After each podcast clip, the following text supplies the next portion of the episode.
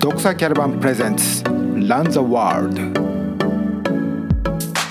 走る以外で、うん、果たして何か自分がで人の心を揺さぶれるような表現が自分でできるのか。梅雨空の毎日が続いています。皆さんいかがお過ごしでしょうか。今回のエピソードは石川義彦さんにインタビューしたいと思います。ちょうどこのポッドキャストを収録している前日石川さんはアメリカカリフォルニアで行われたバッドウォーター135という200キロを超える灼熱の中で行われるウルトラマラソンで優勝。世界で最も過酷と言われるアメリカのウルトラマラソンを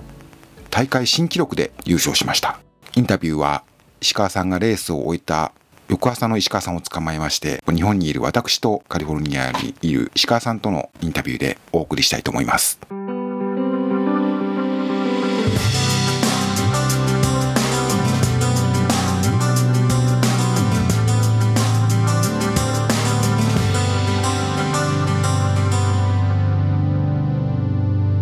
世界で最も過酷なレースというそういうのを、ね、バッドウォーターで優勝された石川さんです。お疲れ様でした。お疲れ様でした、まあ、まさに昨日の夜昨日の夜、まあ、ゴールされて、まあ、今一夜明けたところかと思うんですけれどもまだアメリカにいらっしゃって、ね、いかがですか、体調とかこう一夜明けてみたこう気分はいかがですか？そうですね。レース走ってる最中はねもちろん体はきついんですけど、まあ、終わってみたらねその優勝できたまあ嬉しさみたいなのが体に込み上げてるので、まあ、それほど疲労が思ったよりはないかなっていう印象なんですけどバッドウォーターのね、あのー、135マイルのレースで、えー、大会記録を更新して優勝されたんですよね。そうですね、えー、そのタイムというのが21時間33分ですよね。はい、21時間33分1秒と。いう記録で、で、まあ、これまでの記録がそのピート・コステルニックって今回も出てましたけれども、まあ、2, 年2回優勝している2016年の年に21時間56分というのが大会記録でしたから、まあ、およそ、まあ、23分ですかね、はい、こう短縮されると、まあ、大記録だと思います。これ、この結果は予想されてましたですか？2年前にね、えーと、2017年の大会で日本人の、えー、飯野航さんという方が、はい、えーと、24時間56分でしたかね、ね。で優勝されてたのを、まあ、大体目安そのぐらいのタイムが目安になるのかなっていうふうな形でスタートはしてたんですけど、まあ、思ったよりもいいペースで刻めたのでタイム以上のものは出せるとは思ってはいたんですけどまさか大会記録を23分も更新するとまでは予想以上の走りができたかなっていう感じではいるんですけど、とにかく暑いと。もう、はい、えー、デスバレーですからね。デスバレーの海抜よりも下低いところからスタートして、はい、で、はい、マウントウィッティの中腹にある、まあ、ウィッティポータルというねこうところまで、まあ、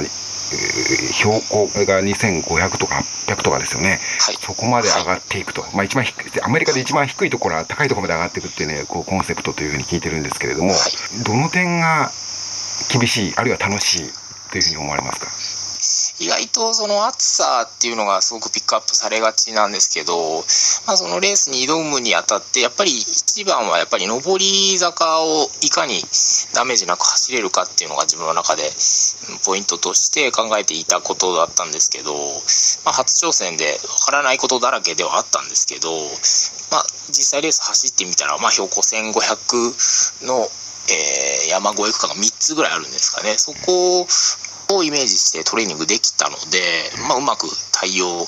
できたっていうのは自分の中で良かった点でありますしその景色ですよね。ものすごく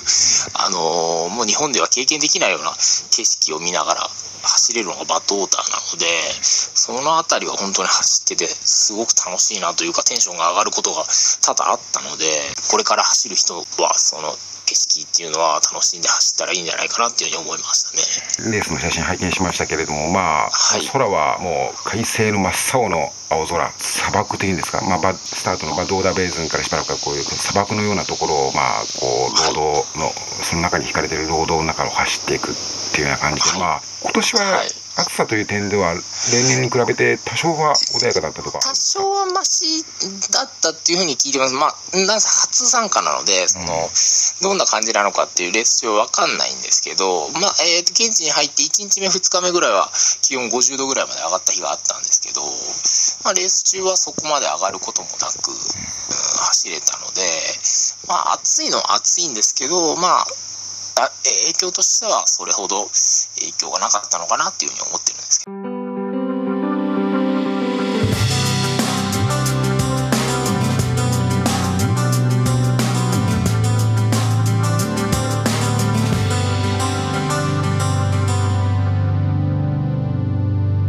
石川さん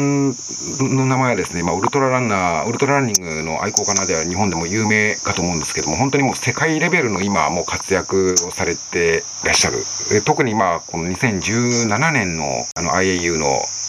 24 hours ベルファストであった、あ24時間走では、まあ、優勝、その時が270.87キロという、これも大変な記録で、その優勝。で、この時の優勝で、IAU のね、えー、国際ウルトラランナーズ協会のウルトラランナーオブザイヤーに選ばれるって件してらっしゃる。昨年はこの、また、これも有名なスパルタスロン246キロのウルトラマラソンですけど、こちらで優勝と。こういう経歴の持ち主でいらっしゃるんですけれども、このやっぱバッドウォーターっていうのは、大きなレースを制した石川さんにとってはやっぱ走っておきたい、優勝しておきたいって思ったレースなんですか？そもそも僕が24時間走を始めた時に、まあ、ある方が言ってた話でその24時間走の世界選手権とスパルタスロンとバトータのこの3つのレースを、まあ、優勝した日本人男子選手はいないっていう風な話をまだ24時間走僕はまだ走ってない段階の時に聞いたことがありましてちょっとその3つにチャレンジしてみたいなって思ったのが、まあ、2016年あたりなんですけどまああれよあれよという間に24時間走国内選考レースで勝って、えー、24時間走の世界選手権で勝ってスパルタスロンで勝ってってこう一つ一つ、まあ、自分の中でステップアップできていた、まあ、最終目標というか、まあ、最後のチャレンジがバットオーダーだったわけなんですけど今回それで無事勝てて、まあ、ほっと一安心というか一つ目標を達成できたなっていう感覚ではいるんですけど。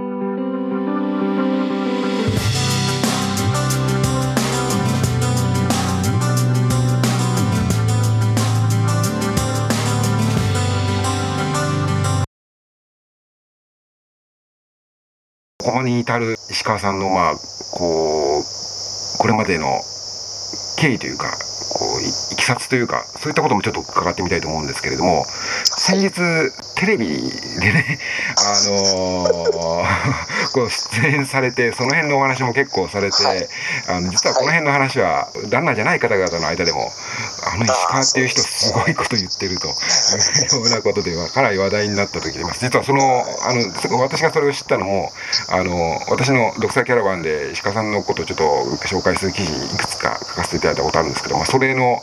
検索ですごくあの いっぱい人が見に来てるっていうのが気がついてそれを見てこれ何があったんだろうと思って調べてみたらあなるほどと、はい、ランナーとしての経験はどこから始まる学生時代からやっぱり始まるわけです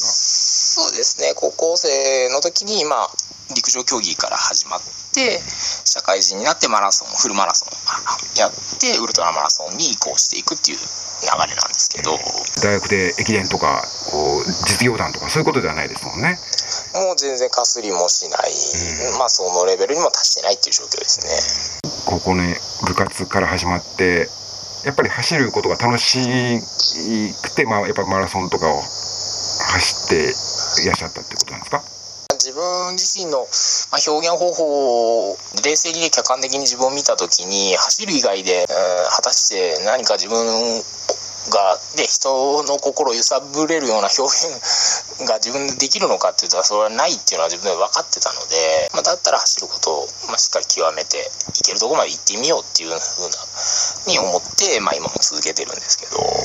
とはいうものの同じように考える人は他にもいらっしゃるとは思うんですけれどもそれが、まあ、この高みにまでこうなってくるっていうのはすごいと思うんですけれどもウルトラマラソンっていうのはやっぱり100キロとかそういうところから始まるわけですよね。そうですね100キロマラソンであのサロマ湖100キロですね、はい、あの先日も開催された100キロで、まあ、世界選手権につながるレースで、そこで狙ってたっていうのがあったんですけど、まあ、そこでもうまくいかずじゃあもっと距離を伸ばしてみようっていうことで、まあ、24時間走であったり、まあ、スパルタスロンのような250キロ近く走るようなレースを選んで、まあ、そこを主戦場として戦ってるっていうのが現在ですね。距離長い方がこう向いてるっていうことですか？やっぱりそれはその自分でも走っててこう楽しいあるいは、まあ、楽しくはないけれども結果としてレースでこう終わってみるといい結果になるっていうことなんですかね。その自分がそれ長い距離の方が100キロよりも長い200キロとかの距離の方が向いてるっていうのはどういうところで自分で感じられました？走てる時の手応えみたいな部分で言うとやっぱりねマラソンより100キロの方が手応えを感じますしもっと言えば100キロより24時間走であったりもっと長い距離の方がこう走ってて、まあ、自分の中でこうしっくりくるというか芯芯にはまるみたいなところが多いのがまあ長い距離で、まあ、今も続けて向いてるそういう意味では向いてるのかなと思って続けているんですけど。私ちょっと手元のデータで見ると24時間初めて走られたのは2016年の12月の神宮外苑そうですね。神宮外苑ですね。はい。ただまあ初めてこう24時間って、まあ、多分事前に24時間を思想するっていうのは多分ちょっと考えられないかと思うので、でね、24時間、この時に初めて走ったということだと思うんですけれども、はい、やっぱ思いがななんかうまく走れてしまったという感じなんですか？あるいはいろいろ苦しんだけれどもなんか楽しかった？その時のことを覚えてらっしゃいますか？っていうと思いがけずあ走れ、まあ、気づいた時にはまあみんなが誰もいなくなって自分が先頭に踊り出ちゃってそのまま逃げ切ったっていう形なんですね。はい。自分の中に隠れていた才能がそこでなんか発揮されたというようなことになるんでしょうかね。そうですね。なかなか自分のね能力を120%使い切ってね人生を終えられる人ってなかなかいないと思うし、そこに気づくチャンスもねある。あるようでないようでっていう形そういう意味ではね自分にそういう出会い出会えたっていうことは人生の中では大きなターニングポイントだったかなと思うんですけどこの24時間走のまあトレーニングというかそれを想定する練習というのか24時間走でよくある鹿さんがよく取り込まれるような意識されてるような練習とかトレーニングってあるなんかちょっと一言ご紹介いただけたらと思うんですけれど。いろんなねアプローチがあるしいろんな選手のタイプがあると思うんで一概にはね正解はないと思うんですけど、まあ、僕の場合はいかに100キロ走ですね練習で100キロ走をいかに楽にイメージよくこなせるかっていうのが一つの。練習が100キロ走なんですね。そうですね。朝練朝6時ぐらいから100キロ走スタートするんですけど、まあ、その状態で朝ごはんも食べずに100キロ走ってそこでまあいい感覚で走れれば本番は250キロなり260キロなりっていうに近いような感覚で練習ができるのでそれを取り入れてるんですけど。やっぱりちょっとあの桁外れな練習がそこにあるということですよね。そうするとやっぱりその前後の予定とかスケジ自分の体調とかあるいはまああ仕事の予定みたいなものとかもある程度計算して おかないとちょっとすぐにまあ、いつでも100キロなんて走れない、まあ、時間の問題もありますけど、まあ、ですよね。こうある程度こう計画的にこう取り組むっていうことも必要になりますね。そうですね、まあ、自分自身をマネジメントするっていう、まあ、それも一つの能力だとは思うんですけど24時間のレース中に自分自身がプレイヤーでありコーチであり、まあ、コンディショニングをするようなそういう目が必要だと思うのでもうそこも練習の一つだと考えれば、まあ、有意義な時間になるんじゃないかなっていうのは思うんですけど。ところでまあそのちょっと思い出したんですけど、まあ、先日そのまあテレビにも出演されて鹿さん自身はかなり身の回りでもいろいろ話題になったりとかあのちょっとした身の回りの変化とかもあったんじゃないかと思いますけど。いろんな方からご連絡いただいてたりとかっていうのもあるんです。あるんはあるんですけどまあねじゃあそれをきっかけにまたテレビに出ずっぱりになるかって言ったらまあそういうわけでもないので一般の方に馴染みがねなかなかまだまだ浸透していないっていう感じではあるので今後そういった部分をねどうプッシュしていくかっていうのは自分の中で課題ではあると思ってるんですけど。このスポーツウルトラマラソントレーランニングそういった、まあ、スポーツ自体のこうどういうふうに盛り上げていくかっていうようなことも、まあ、ご自身の課題として受け止めてらっしゃるというそうですね自分自身がそういう活動であったりそういうふうな発信をしていくことでね何かプラスになればねその走って結果を出す以外の結果を、うん、自分の中で求められるようになればねそれは一つ自分の成長につながると思うのでそこは意識して今後も取り組んでいきたい部分ではあるんですけど。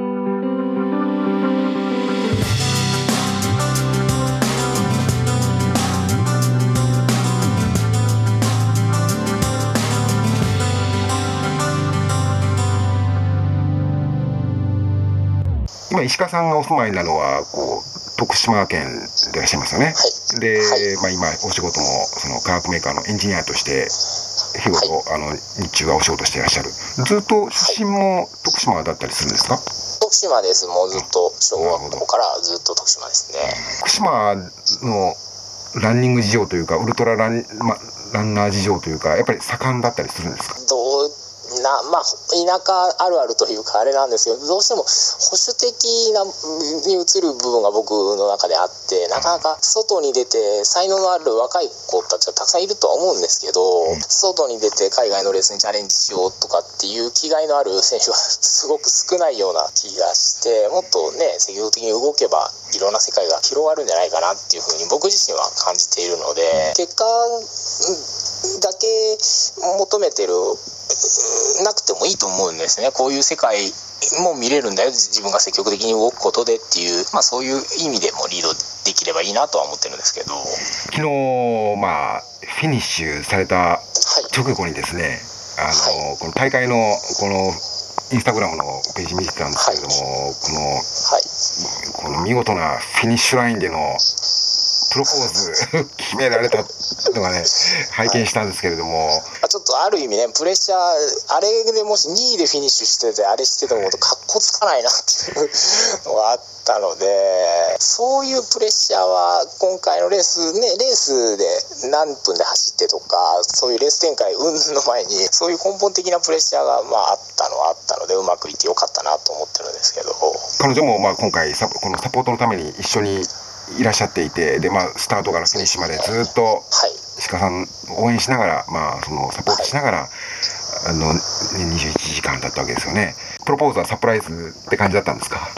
あもう完全にあれですね。あの気をてらったような形にできたかなと思ってるんですけど、まあ、お二人にとって、まあ、思い出深いこのバッドウォーターの思い出になったっていうこと。そうですね。なかなか経験できることではないのですごく良かったなと思ってます、ごご結婚されてまた新しくいろんなこと生活の上でもまあ、アスリートとしてもいろんなことあるかと思うんですけれどもアスリートとしての次の目標、まあ、いわばそのグランドスラムというんですか？その3つの世界24時間世界選手権、えー、スパルタスロンそしてバッドウォーターと、はい、これを制して後に来るものってなんか考えてらっしゃることあるんですか？目標としては10月にまたフランスで IAU の24時間の世界選手権が開催されるので、はい、そこでまあ2度目の優勝を目指して取り組んでいるっていうのもありますし、はい、まあやっぱりねこの前のテレビ出ても思うことなんですけどやっぱり全く知られてないんですよね世の中の人に。自分の活動っていうのが、えー、その辺の乖離というか意識普通の人と一般の人とまあ競技やってる人間の意識の乖離みたいなのを何とかして埋める方法みたいなのがないかなっていうのはずっと模索して考えてる部分はあるので、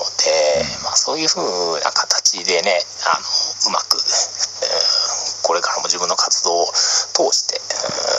伝えられるものがあれば伝えていきたいなっていうのが思ってますね。なるほど私も一応このウェブサイトの運営者として泳がせながら鹿さんと一緒にこのウルトラマラソンを盛り上げていければと思っていますので、はい、もう大変心強いです、本当に。まあ、あの、力及びませんけれども、石川義彦さんでした。まだお疲れのところかと思いますけど、アメリカにいらっしゃる石川さんとお話しさせていただきました。ありがとうございました。今回は昨日アメリカでバッドウォーター135優勝した石川義彦さんにお話を伺いました。石川さんの場合は100キロよりもさらに長い200キロを超えるようなウルトラマラソン24時間走で世界の頂点に立つという経験をされているアスリートです。しかしまあこう自分の可能性をどこまでどこに自分の可能性があるのかということをこう求めていった結果がそこにあったっていうことを非常にこう考えさせられるなと思いましたね。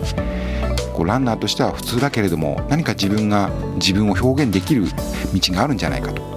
それを探していった結果が200キロを超えるようなウルトラマラソンだったと人間にはいろんな力が秘められている。それをどうやって見つけていくか少し考えさせられるお話を伺った気がしました。このポッドキャストではウルトラマラソントレイルランニングスカイランニングに関わるいろんな話題をいろんな人と一緒に考えてお話を伺っていきたいと思っています。どうぞ次回もお楽しみに。お相手は独裁キャラバンの岩佐光一でした。